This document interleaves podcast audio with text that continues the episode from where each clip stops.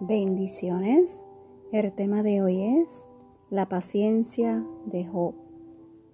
Y si vamos al libro de Santiago capítulo 5 versículo 11, su palabra nos dice, es aquí tenemos por bienaventurados a los que sufren.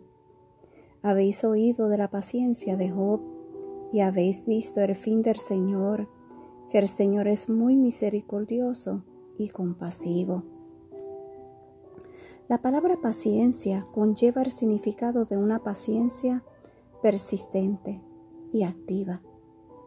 No es una perseverancia pasiva, es un estilo de vida que obra mientras espera, que refleja una fe activa en cualquier prueba que podamos enfrentar, sin perder nuestra esperanza y confianza en Dios.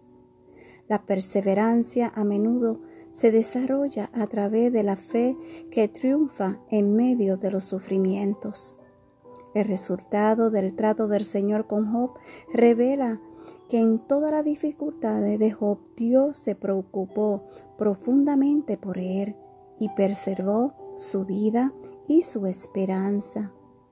Santiago requiere que sepamos que Dios está interesado en todo su pueblo y que en su sufrimiento Él lo sostendrá con amor y misericordia compasiva.